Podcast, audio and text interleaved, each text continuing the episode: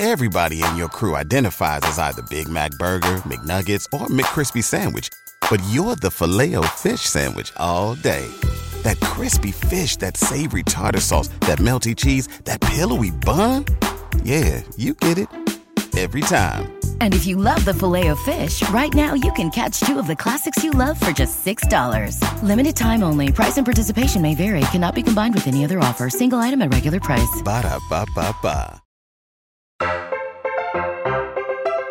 听了狗熊那么久，现在终于可以看到活的啦！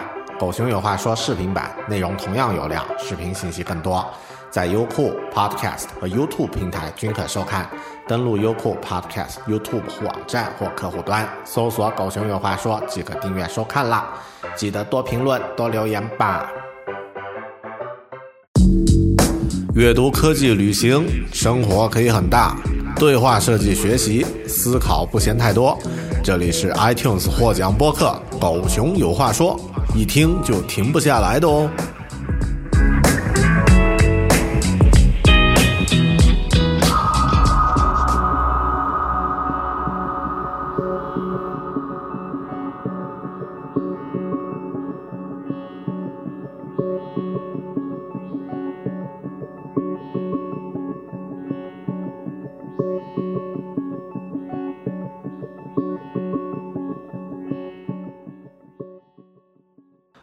你好，欢迎收听独立脱口秀《狗熊有话说》（Bear Talk），我是大狗熊。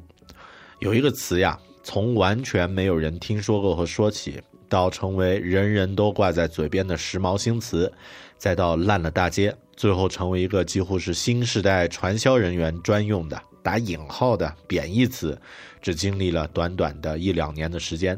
这个词你肯定也听过，互联网思维。在这里，我就不再去折腾这个词的前世今生啥的了。这个词有一个特别有意思的现象，它其实经常被当做形容词来用。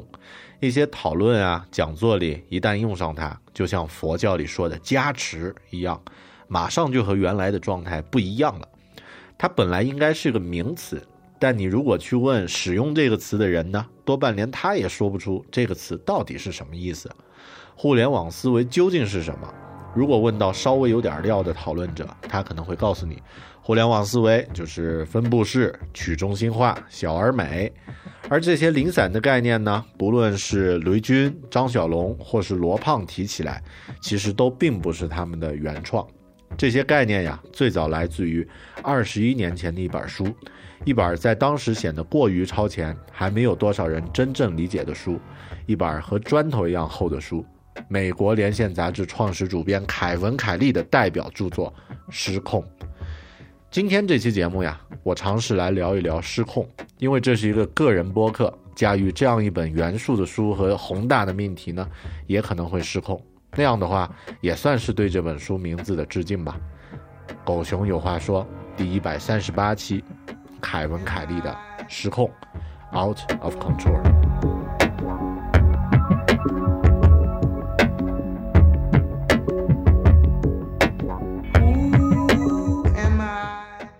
在聊失控之前，需要先聊一聊作者凯文·凯利。就像刚刚说的，这几年因为“互联网思维”这个词的兴起呢，凯文·凯利也逐渐为国人所知。其实，对于喜欢科技的人来说，凯文·凯利网络上被大家称为 “KK”，是一个有着巨大影响力的人。在上个世纪七十年代，有一本来自硅谷的杂志叫做《全球概览》（The Horrors Catalog），影响过当时很多年轻人。可能最有名的一个受到这本杂志影响的年轻人呢，叫做史蒂夫·乔布斯。对的，就是那个乔布斯，苹果公司的创始人和精神教父。乔布斯在著名的斯坦福大学毕业演讲里面呢，讲过一句格言：“Stay hungry, stay foolish。”这句话影响过数以亿万的人，也包括我。而最初这句话的出处呢，就来自于《全球概览》这本杂志。凯文·凯利就是《全球概览》杂志的编辑和出版人。在一九九三年，有另外一本世界著名杂志《连线》（Wired） 在美国创刊。这本以报道科学技术应用、思考未来人类生活、展望科技对人类的文化、经济和政治影响的杂志呢，培养了一大帮技术派。这本杂志形成的连线文化呀，不亚于六十年代滚石杂志培养起来的摇滚文化。而凯文·凯利呢，就是连线杂志的创始主编。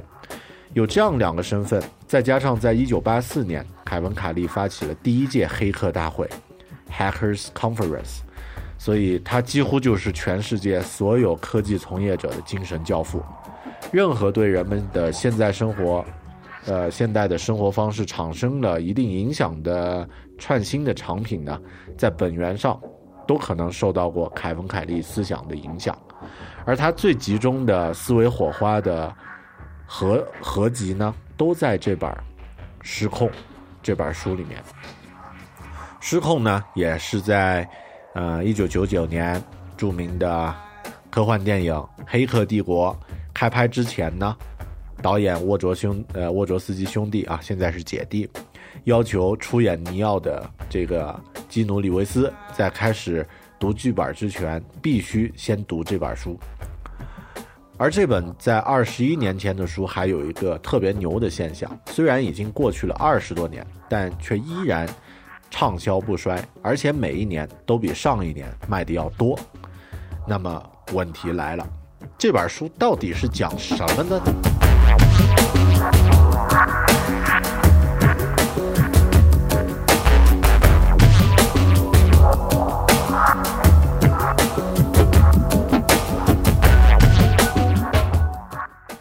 失控，全名是《失控：冒号机器、社会与经济的新生物学》，英文名字叫《Out of Control: The New Biology of Machines, Social Systems and Economic World》。是的，光是名字就那么的高冷，而书的内容本身呢就更加的高冷了。用维基百科对这本书的定义，失控的主题呢包括控制论、突现。自我组织、复杂系统和混沌理论。另外呢，这本书也可以被视为科技乌托邦主义啊，呃，也就是 technological 呃 p 啊这个词我不知道怎么念啊，乌托邦那个字的著作啊。失控的中心理论呢，是当代科学与哲学呢有共通的地方，也就是智慧不再被集中的组织，而更像蜂巢中的一个个马蜂窝，一个个蜂窝。刚刚说过互联网思维这个被用烂了的词呀，最关键的一个定义呢，就是分布式去中心化，而这样的概念呢，其实只是《失控》这本书第一章开篇讨论的内容，在故事里开始呢。凯文·凯利带着大家来到了一个养蜂场，在对蜂群的细致观察后呢，他读得出了这样的一些观点：蜂巢开始吐出成群的蜜蜂，仿佛不仅要清空其肠胃，还要清空其灵魂。那微小的星呃精灵在蜂巢上空形成喧嚣的风暴，渐渐成长为有目的、有生命、不透明的黑色小云朵。在震耳欲聋的喧闹声里，幻影慢慢升入空中，留下空空的蜂巢和令人困惑的静意。蜂群思维的神奇在于，没有一只蜜蜂在控制它，但是有一只看不见的手，一只从大量愚钝的成员中涌现出来的手，控制着整个群体。它的神奇还在于量变引起质变。要想从单个虫子的机体过渡到集群机体，只需要增加虫子的数量，使大量的虫子聚集在一起，使它们能够相互交流。等到某一阶段，当复杂度达到某一程度时，集群就会从虫子中涌现出来。一滴水并不足以成呃显现出漩涡，而一把沙子也不足以引发沙丘的崩塌。事物的涌现大都依赖于一定数量的个体、一个群体、一个集体、一个团伙，或是更多。从群体中涌现出来的不再是一系列起关键作用的个体行为，而是众多的同步动作。这些同步动作所表现出的群体模式要更重要的多。这就是集群模型。宇宙中最有趣的事物大多靠近网络模式一端。彼此交织的生命、错综复杂的经济、熙熙攘攘的社会，以及变幻莫测的思绪，莫不如此。作为动态的整体，它们拥有某些相同的特质，比如某种特定的活力。因为对蜂群这种大自然模式的观察呀，凯文·凯利也开始思考当时刚刚诞生却已经预示着未来无限可能性的互联网了。他对于互联网的看法呢，精准而且一针见血。他这么说的：“网络不断孕育着小的故障，以此来避免大故障的频繁发生。正是其容纳错误而非杜绝错误的能力，使分布式存在。”成为学习、适应和进化的沃土。这句话很值得我们去认真的思考。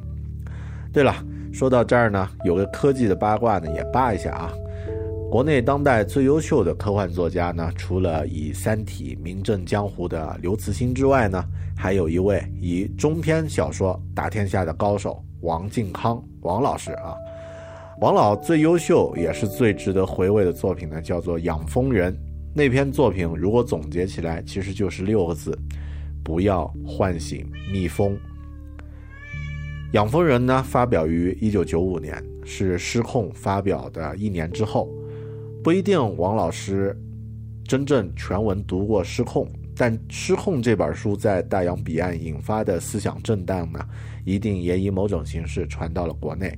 于是有了《养蜂人》这样一本、这样一篇精彩的作品，而当时正在读高中的我呢，也懵懵懂懂的间接受到了 K.K 的影响，凯文·凯利的影响，就像同样深受凯文·凯利世界观影响的电影《黑客帝国》里面，导演借着先知的口说的那句著名的台词：“万物皆有因果与始终，Everything has a beginning and has an end。”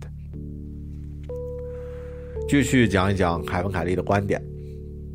大自然已经一再验证了这一点，无论蚁群还是蜂巢，都是自底向上和去中心化的绝妙案例。群体智慧从大量看似无序的个体行为中涌现出来，人类社会也是如此。特别是在互联网时代，以微博为例，一条短短的微博很难包含太多的实际意义。但通过转推这种自底向上和去中心化的群体行为，从大量杂乱无章的短信息中，就会涌现出意味深长的社会现象。这就是社会化媒体的本质所在。就像是为了验证凯文·凯利的这些理论是否正确一样，《失控》这本书的中文版呢，身体力行地实践了这本书中的思想。连线杂志的编辑 Jeff Hoare。在零六年的时候，提出了一个叫做“众包”的理论，也就是随着网络和科技产品的进进步呢，以蜂群思维还有呃层级架构为核心的互联网的协作模式呢，已经可以让分布式的协作来同时完成一件大项目呢，成为可能了。失控的中文版就是以众包的形式而进行翻译的，翻译的团队呢是由社区公开招募的八个。译者，他们中呢有大学生，有中学老师，有大学教师，有公务员等等。协作在一开始呢就处于一种失控的状态，章节和段落呢是自由认领的，但，呃，看似好像混乱的这个工作场景呢，却仅仅用了一个半一个半月的时间，全书的初稿呢就奇迹般的完成了。两轮互教完成之后呢。呃，这个呃主负责人赵佳明就决定对整本书再进行全部的这个一次中校，最终校稿呢历时一年，啊，终于呢和中文读者呢见面了。分布式的小蚂蚁们最终呢完成了雄伟的蚁巢的救助，这件事本身就是一个失控的实践，但却是成功的失控。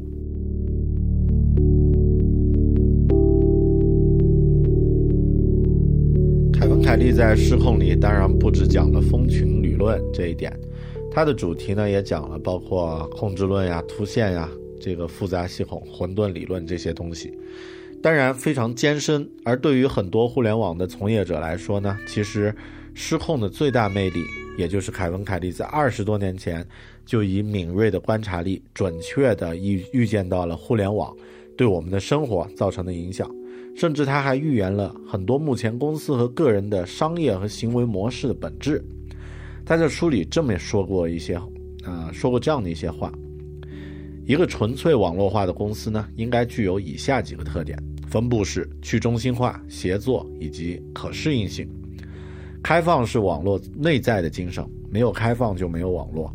但由于网络上各个局部的发展很不均衡，因此会出现各种各样的带围墙的花园，比如咱们的现在的微信啊，还有，嗯，微信屏蔽什么阿里云啊等等啊，啊，这个就也属于，呃，这样的一种表现。从某种意义上来说呢，这种封闭恰恰是开放带来的结果。为什么这么说呢？由于开放，网络的规模变大。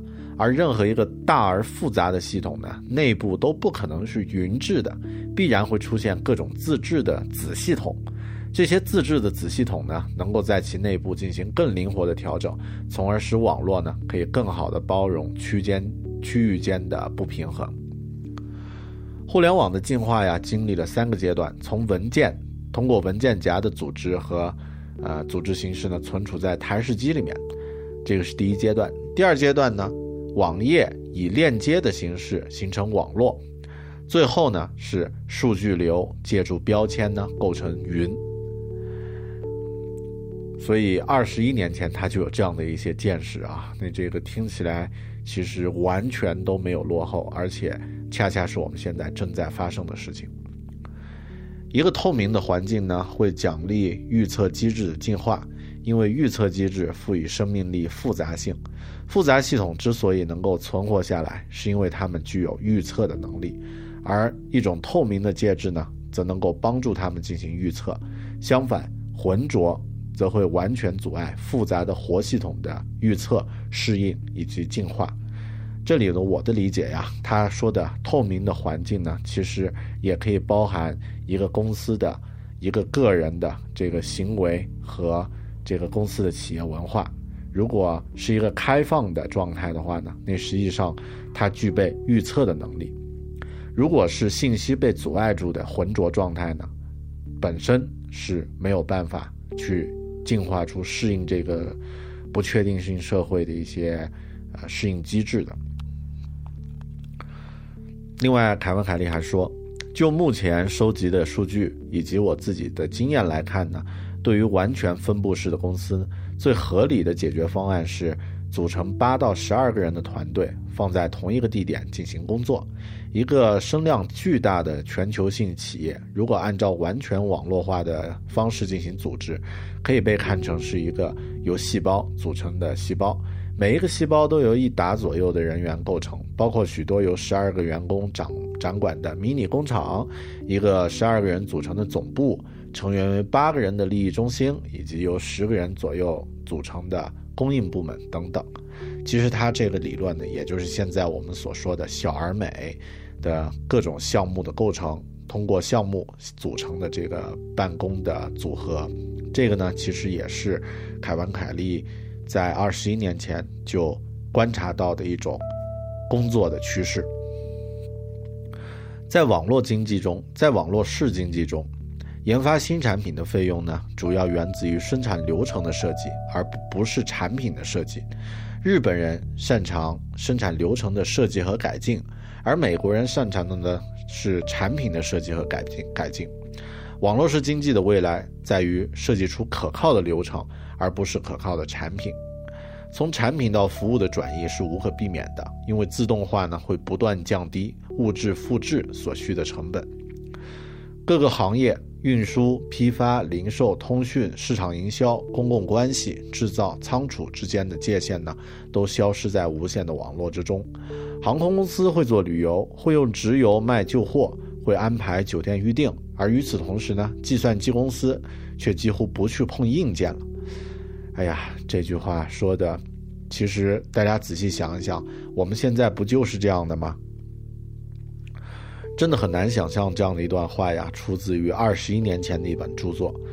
嗯，我们现在就可以清楚的看到，凯文·凯利当年描述的场景呢，正在现在的中国发生着。这也是为什么现在国内的互联网从业者、企业家，不管干嘛，一说起什么，言必称凯文·凯利的一个重要原因，因为他在二十一年前就准确地预言了现今时代正在发生的的科技革命，以及科技的发展对于人们生活的影响，甚至对于一些搞管理的家伙们，这些真知灼见也有着实实在在的价值。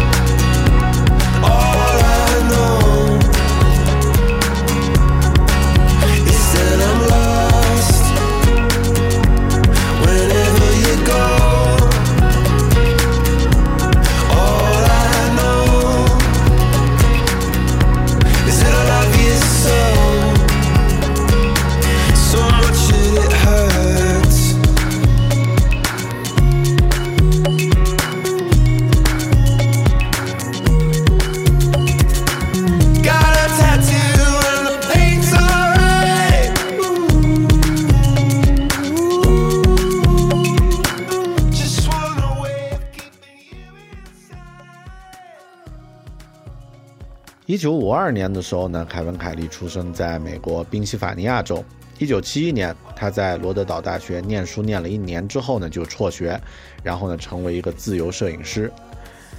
二十岁到二十七岁之间呢，他远足亚洲，在日本、韩国、台湾、菲律宾、泰国、缅甸、印度、斯里兰卡、巴基斯坦、孟加拉国、尼泊尔、阿富汗、伊朗这些地方呢游历，也是当年治安比较好啊。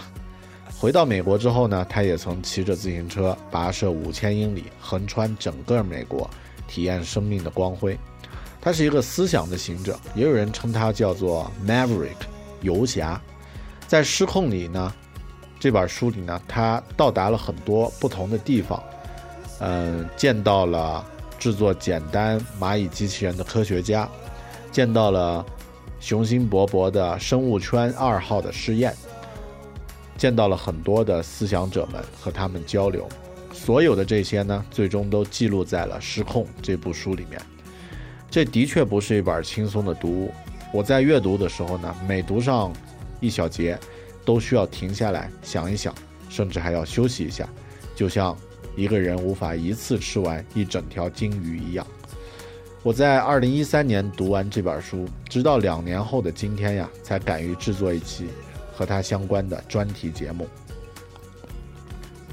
正是因为《失控》这本书呢，我作为理科生知道了阿根廷的国宝文学家博尔赫斯，以及他在文章里的那个著名的意象——无限图书馆。在看电影《星际穿越》的时候呢，我惊喜地看到，最符合我心目中对于无限图书馆的视觉还原呢，就是电影里的五维空间。在阅读《三体》小说时，让我印象深刻的，也就是小说三部曲最后画面凝结的那个场景：小鱼在自循环的生态球中游来游去，其实就是在《失控》里专门花了一章进行撰写的生物圈系列试验。《桑体》里的生态球呢，其实就是生物圈一号的试验模型的翻版。所以，凯文·凯利就像是科技时代的一位吟游诗人。游走在数字世界的前沿，讲述着二进制的婆娑世界，影响着不计其数的后来者，改变着这个世界。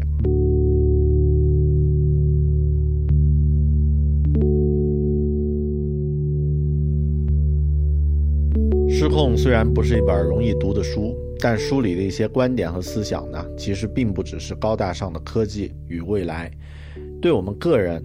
也有着很大的启发，至少对于我来说是这样的。比如他在书里有说过这样的一些话：你曾经只有句号那么大，时间不长，你就成了滚来滚去的一个多细胞球，很像池塘里的水藻，水流有力地冲刷着你，还记得吗？然后你长大了，你变成了海绵，变成了腔肠动物，全身就一根直肠子，吃就是你的生活内容。你渐渐长出了感感觉外界的。脊髓神经慢慢添上了用以呼吸和咀嚼的腮额，你又长出了用以游动和转向的尾巴。你不是鱼，而是一个扮演着鱼类胚胎角色的人类胚胎。你在每一个动物胚胎的幽灵中潜入潜出，重新扮演了为抵达终点而必须放弃的种种可能的角色。进化就是对选择的屈从，要成长为新的物种。就要历经所有你不会再扮演的角色。大自然之所以能产生令人震惊的多样性，是因为它在本质上是开放的。生命既非毫无沟通的停滞系统，也非沟通太多的死锁系统。生命是被调节到混沌边缘的活系统，就处在那个基点上，信息流量刚好足够到。使每一个事物都处于摇摇欲坠中，没有事物能够既处于平衡态又处于失衡态，但事物可以拥有，可以处于永久的不均衡态，仿佛在永不停歇、永不衰落的边缘上冲浪。冲浪，创造的神奇之处呢，正是要在这个流动的临界点上安家落户，这也是人类孜孜以求的目标。变生，变自生变。变化本身是可以结构化的。他这些话的理解，其实看每个人怎么想。对于我来说呢，我觉得其实我们个体的生活状态就是这样。如果你处在一个非常稳定的状态，那么你自然也就远离了竞争。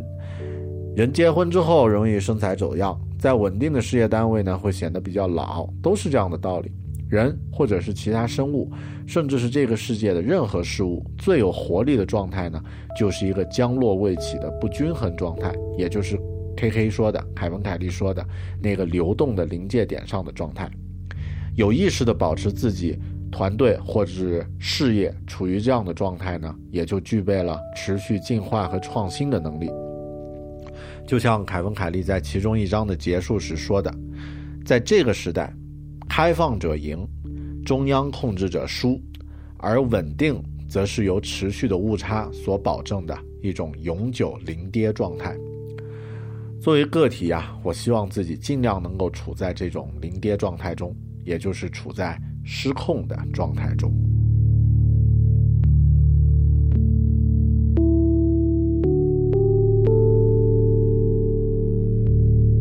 一期短短的只有几 K 字节信息量的音频播客呢，当然无法把五十多万字的技术思想巨著《失控》里面所有的内容都表达的清清楚楚。其实这样的企图也绝对会失控。我虽然在二零一三年两年前就阅读完了这本书，但一直也因为这本书的厚重思想呢，对它敬而远之。虽然记录了一些摘记，却根本不敢试图去整理，更不要说制作一期专题节目了。但当我真正理解了什么是失控，我就想通了。